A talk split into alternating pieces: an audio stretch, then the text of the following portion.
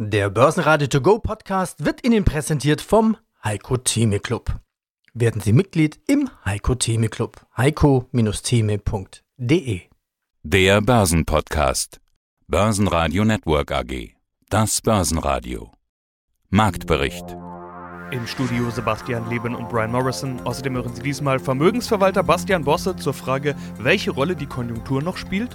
Fritz Mossberg, Head of Group Research der erste Group zum besten August aller Zeiten. Den globalen Anlagestrategin Heiko Thieme zur Frage Remember to come back in September. Und Wikifolio-Trader Dirk Fechner, der mit Goldminenaktien in vier Jahren plus 460% Performance erzielt hat. Interviews in ausführlicher Version und weitere Beiträge finden Sie unter börsenradio.de oder in der Börsenradio-App. Nun also doch. Der DAX traut sich, die Rekordvorgaben aus der Wall Street aufzunehmen und springt regelrecht über die 13.000. Schlusskurs plus 2,1%, 13.243 Punkte. Zulegen konnte vor allem die Telekom mit plus 5,2%. Hier gab es ein Analystenlob von den Analysten von JP Morgan. Ebenfalls deutlich steigen konnten Adidas mit plus 4,5% und MTU mit plus 3,8%. Verlierer im DAX war einzig die Deutsche Bank mit minus 0,8%. Linde und Vonovia konnten im Laufe des Tages auf neue Rekordhochs klettern. Eine Korrektur dagegen sehen wir bei Tesla, die sind zu Xetra-Schluss bereits 10% im Minus, auch Apple gibt deutlich ab. Bastian Bosse, Vorstand der BLW Finanz AG. Wir sprechen aktuell wieder viel über Konjunkturdaten, heute Einzelhandelsumsatz und die Frage, wirkt die Mehrwertsteuersenkung? Es gab Einkaufsmanager-Indizes in diesen Tagen. In dieser Woche kommt natürlich noch der große US-Arbeitsmarktbericht und dann haben wir natürlich Peter Altmaier, der ganz stolz die V-Kurve der deutschen Wirtschaft präsentiert hat. Es gibt da dieses Bild, in dem er diese Grafik mit dieser V-Kurve ganz stolz hochhält. Die Börse hat dieses V ja vorweggenommen. Wie wichtig ist es denn jetzt aus Ihrer Sicht, dass dieses Börsen-V auch durch ein Konjunktur-V bestätigt wird? Es ist sicherlich nicht unbedeutend, gerade für die deutsche Wirtschaft ist das nicht ganz unbedeutend, aber global denke ich, preist der Markt andere Themen. Also Themen, die dem Markt wichtiger scheinen in meiner, in unserer Wahrnehmung, ist das Thema Zinsen, die ja offensichtlich und scheinbar dauerhaft niedrig bleiben werden und die für so manches eben dann kompensieren, was vielleicht nicht gleich kurzfristig gut für die Konjunktur zu sein scheint. Also Deswegen denke ich mal, sind das alles nette Statistiken und die Konjunktur muss sich natürlich irgendwann auch wieder berappeln. Aber wie das immer ist im Leben, es gibt Gewinner einer solchen Phase, wie wir sie gerade sehen. Es gibt Verlierer. In der Summe das Aggregat kommt da nicht so richtig aus dem Knick, gerade in Deutschland, aber in der Summe auch nicht so wichtig, weil wie gesagt, andere Dinge durchaus für den Markt wichtiger erscheinen. Okay, dann formuliere ich die Frage vielleicht mal andersrum. Muss der Markt denn korrigieren, wenn dieses Wirtschafts-V nicht kommt, denn dieses Notenbank-Liquiditätsargument, das hört man ja gerade ganz häufig und wenn das das Argument ist, dann ist ja eigentlich ganz egal, was die Wirtschaft macht, ganz egal, was die Firmen verdienen, was sie für eine Dividende zahlen, kaufen, kaufen, weil man kaufen muss, Tina, FOMO, alle in den Markt. Ja, das Schöne ist immer, dass solche Begrifflichkeiten ja nicht definiert sind. Also wir sprechen über, immer über diesen Markt und was denn wohl Markt zu machen wird, aber so richtig definiert ist dieses Mysterium ja nicht. Im Grunde ist ja dann Markt etwas, was sich ergibt aus vielen einzelnen Teilnehmern eines solchen Marktes. Und wenn wir vom Aktienmarkt sprechen, sind es eben viele einzelne Aktiengesellschaften. Also müssen wir erstmal den Scheinwerfer auf diese einzelnen Gesellschaften richten und uns fragen, a, wie hoch sind die Gesellschaften denn gewichtet in dem jeweiligen Markt und was ist denn zu erwarten an geschäftlichen Aussichten für die jeweiligen Gesellschaften. Und dann sind eben die Schwergewichte, die ja mittlerweile hinreichend bekannten US-Amerikaner oder auch die Chinesen. Und da sind eben zahlreiche Profiteure dieser Krise drin. Also haben wir unabhängig von irgendwelchen konjunkturellen Szenarien erstmal eine relative Stabilität auf der Einnahmen, auf der Cashflow-Seite von diesen Schwergewichten. Und das, was dann erwartet wird, was wohl in der Zukunft dort fließen könnte, wird eben dann barwertig betrachtet, also auf den heutigen Zeitpunkt abgezinst. Und dieser Zins ist also auch wichtig und der ist nun auch gerade nach den Aussagen der FED vom Markt angenommen dauerhaft niedrig zu erwarten, was den heutigen Barwert entsprechend erhöht. Von daher sind das zwei sehr gut greifbare und auch stabilisierende Elemente, die relativ weit weg sind von irgendwelchen wirtschaftlichen Schreckensszenarien, die wahrscheinlich hinreichend plausibel auch stabil in der Zukunft anzunehmen sind. Heiko Thieme, globaler Anlagestratege. Es ist September, also lautet meine erste Frage: Remember to come back in September? Fragezeichen. Herr Thieme, ich weiß, Sie schauen gerne in solche Statistiken. Was sind die guten Monate, was sind die schlechten Monate? Was sagt die Historie der Börse über solche Monate? Aber ich frage mich, wie sinnvoll ist diese Frage im Jahr 2020? Denn wenn wir wissen, wie wir wissen, der August war bei manchen Indizes der beste aller Zeiten und wenn nicht, der beste seit Jahrzehnten. Also frage ich gleich mal vorab, wie sinnvoll ist die Frage Remember to come back in September? Eine sehr wichtige Frage und die Antwort ist nicht leicht. So wie beim Wetterbericht, wenn man plötzlich 25 Grad Wärme hat im Winter, im äh, Februar oder März und fragt sich, gibt es überhaupt noch einen Winter, nicht wahr? Ist das die neue Temperatur, die man hat? Und die Frage, die man jetzt haben muss, sind saisonale Einflüsse, so wie wir sie seit 124 Jahren beim Dow Jones kennen, der älteste Index der Welt, oder beim DAX, den es seit 1988 gibt, Gibt es überhaupt eine Saisonalität oder ein Vergleich mit der Vergangenheit? Und die Antwort heißt aus meiner Sicht ja. Wir müssen und sollten die Vergangenheit als Basis nehmen, aber wir müssen auch wissen, es gibt immer wieder Ausnahmen. Die Ausnahmen prägen eigentlich die Börse, wenn man so will.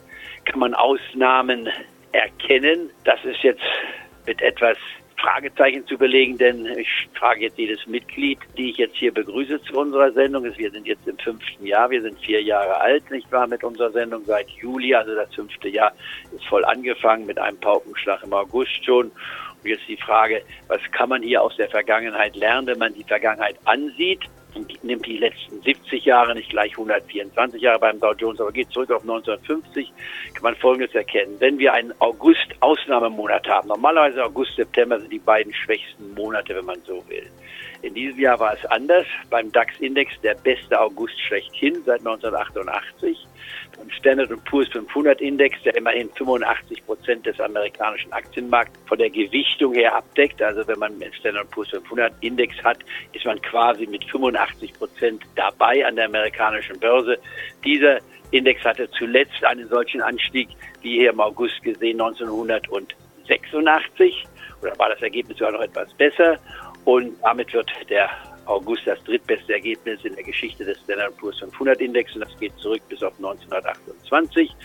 Und dann beim Dow Jones Index, der wie gesagt bis auf 1896 zurückgeht, war es das beste Ergebnis seit 1984, also 36 Jahren.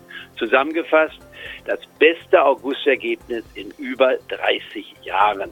Das ist eine gesamte Generation, mehr als eine ganze Generation. Das heißt, viele Börsianer, die heute in der Börse aktiv sind und über 20 Jahre alt sind, nicht wahr, waren damals noch relativ jung, wenn man so will, beziehungsweise noch in den Kinderschuhen und hatten das nicht ganz mitbekommen. Es müssen schon die Älteren, also meine Generation dabei sein. Ich fing 1970 an. Ich war, habe das erlebt, aber das sind Ausnahmesituationen. Die Frage, die ist nur die, kann man solche Ausnahmesituationen im Vornherein erkennen. Und ich glaube, das wäre sehr angemaßen zu sagen, man kann es erkennen, denn wenn man jedes Jahr natürlich behauptet, das wird ein super August, dann hat man alle 35 Jahre recht, wenn man es mal so nimmt. Und das natürlich, wenn das reicht, der ist dann 34 Jahre lang, nicht wahr, liegt man schief, aber einmal hat man recht und ich glaube, das wäre keine vernünftige Strategie. Es ist dann besser zu sagen, normalerweise Vorsicht zu gebieten, aber es gibt immer Chancen. Mein Name ist Fritz Mosberg, ich bin Head of Group Research der Erste Group Bank AG in Wien. Die Anleger scheinen sich in diesem Sommer ja viel stärker auf die Börse zu konzentrieren, also weniger Sommerloch, mehr Handel. Der Markt scheint ja besonders gut frequentiert in diesem August. Ist es der beste August aller Zeiten? Was meinen Sie? Naja, das kann man schwer beurteilen, weil die Märkte sich teilweise ganz unterschiedlich entwickeln. In Österreich war es im Wesentlichen eigentlich eine Seitwärtsentwicklung, bis dato rein vom Index her. Österreich hat ein bisschen das Manko, dass wir teilweise sehr viele zyklische Unternehmen haben. Und seit der Corona-Krise im Wesentlichen waren eigentlich eher Wachstumswerte gefragt oder eigentlich defensive Werte. Und hier gibt es eigentlich in Österreich doch nicht so viele und daher ist vielleicht der österreichische Markt etwas ins Hintertreffen geraten, hat aber auf der anderen Seite Potenzial, wenn äh, die Corona-Krise ausgestanden ist und vor allem die Märkte wieder mehr Zukunft, positive konjunkturelle Zukunft auch vorwegnehmen und die Corona-Krise doch äh, dann ausgestanden sein wird. Es ist aber doch noch ein Weg bis dahin, denn jetzt kommt wieder der Herbst und der Winter. Keiner weiß, wie es mit dem Virus weitergeht. Die Infektionen steigen ja wieder in verschiedenen Märkten, aber die Märkte nehmen doch schon das nächste Jahr vorweg und hier rechnen wir doch mit konjunkturellem Wachstum, was der Wiener Börse zugutekommen sollte. Mein Name ist Dirk Fechner und ich habe das Wikifolio Real Value und zwar als Trader Wertinvest Real Value auf Wikifolio unterwegs. Der Name Real Value, der sagt ja schon ganz vieles aus. Du setzt auf Gold und Silber. Das kann man bei Wikifolio ja nicht physisch machen. Du machst es über Minenaktien und deine Performance sagt auch alles aus. 461% plus zum Zeitpunkt unseres Interviews seit Mitte 2016, also in knapp vier Jahren. Dieses Jahr wird ja ganz viel über Goldminen geredet. Also wir haben gerade schon so ein bisschen gejoked. Selbst Warren Buffett kauft jetzt Barrick Gold. Du hattest die Idee schon früher. Manche orientieren sich an Warren Buffett und machen nach, was er tut. Bei dir war es im Prinzip umgekehrt. Du kannst nur müde lächeln, wenn jemand jetzt Barrick Gold für sich entdeckt, oder? Nein, überhaupt nicht. Überhaupt nicht. Es läuft alles so im Grunde genommen, wie ich mir das schon vor gut zwei Jahren gedacht hatte.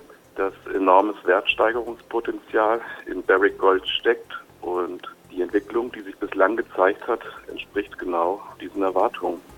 Du hast aber aus einem ganz anderen Grund diese Strategie gestartet. Wir hatten vor einiger Zeit schon mal miteinander gesprochen. Da hattest du gesagt, wie kann ich mich vor einer kommenden Korrektur oder einem Abwärtstrend schützen? Das war Ende 2018, als wir darüber gesprochen haben. Ja, es gab eine Korrektur, sogar einen Crash. Allerdings gab es den mhm. ja erst 2020. Dich hat es ja auch ein Stück weit erwischt. Auch der Goldpreis ist ja gefallen. Wie froh bist du trotzdem, dass du schon 2018 auf diese Strategie gesetzt hast? Ja, das ist richtig. Ich hatte mit einer starken Korrektur im Aktienmarkt gerechnet. Das ist nur teilweise eingetreten. Damals, als ich eingestiegen war, war eine kurze Korrektur, eine heftige. Dann kam jetzt nochmal dieser enorme Rücksetzer im, im März durch die Corona-Situation. Und das, was jetzt geschieht an den Aktienmärkten, diese enorme Steigerung, damit hatte ich nicht gerechnet. Aber man lernt ja immer dazu. Aber ich denke, die Annahmen, die ich bezüglich meiner Investition in, in Goldminenaktien hatte, sind nach wie vor gültig. Dazu gehört insbesondere, dass die Zentralbanken dieser Welt diese massive Geldschöpfung nach wie vor enorm vorantreiben, was ungeahnte Ausmaße annimmt. Und das ist nach wie vor die perfekte Voraussetzung für die beschleunigte Geldentwertung und damit für den Anstieg für Gold. Durch den Goldpreisanstieg, der stattfinden muss, auch wie wir gesehen haben in den letzten zwei Jahren mit enormen Korrekturen, wo ein manchmal der Atem stockt, Nichtsdestotrotz wird auch der enorme Schwankung der Goldpreis weiter nach oben gehen.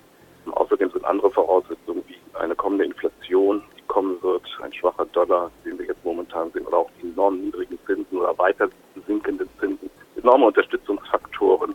Und nichtsdestotrotz bleibt die Unsicherheit enorm groß. Ich denke auch, wenn die Aktienmärkte weiter nach oben gehen sollten, durch die enorme Liquiditätsschwemme, die vorhanden ist, schürt das auch Unsicherheit und wird Portfolio-Manager dazu bewegen, Teil ihrer Investitionen in Gold umzuschichten. Das haben wir jetzt gesehen, prominent durch Warren Buffett, der anfängt, sich vor Inflation zu schützen oder durch einen massiven Crash am Aktienmarkt vielleicht sogar oder an eine Korrektur. Aber auch, wie man letzte Woche lesen konnte, einer der größten amerikanischen Pensionsfonds hat jetzt seine Strategie geändert und will ungefähr 5% seines Portfolios in Gold umschichten oder Goldminenaktien. Das ist ein Trend, der jetzt stattfindet und der immer mehr in die Köpfe hineingeht. Und das ist ein Prozess, der offensichtlich sehr langsam vonstatten geht. Börsenradio Network AG Marktbericht Der Börsenradio To Go Podcast wurde Ihnen präsentiert vom Heiko Theme Club. Werden Sie Mitglied im Heiko Theme Club. heiko-theme.de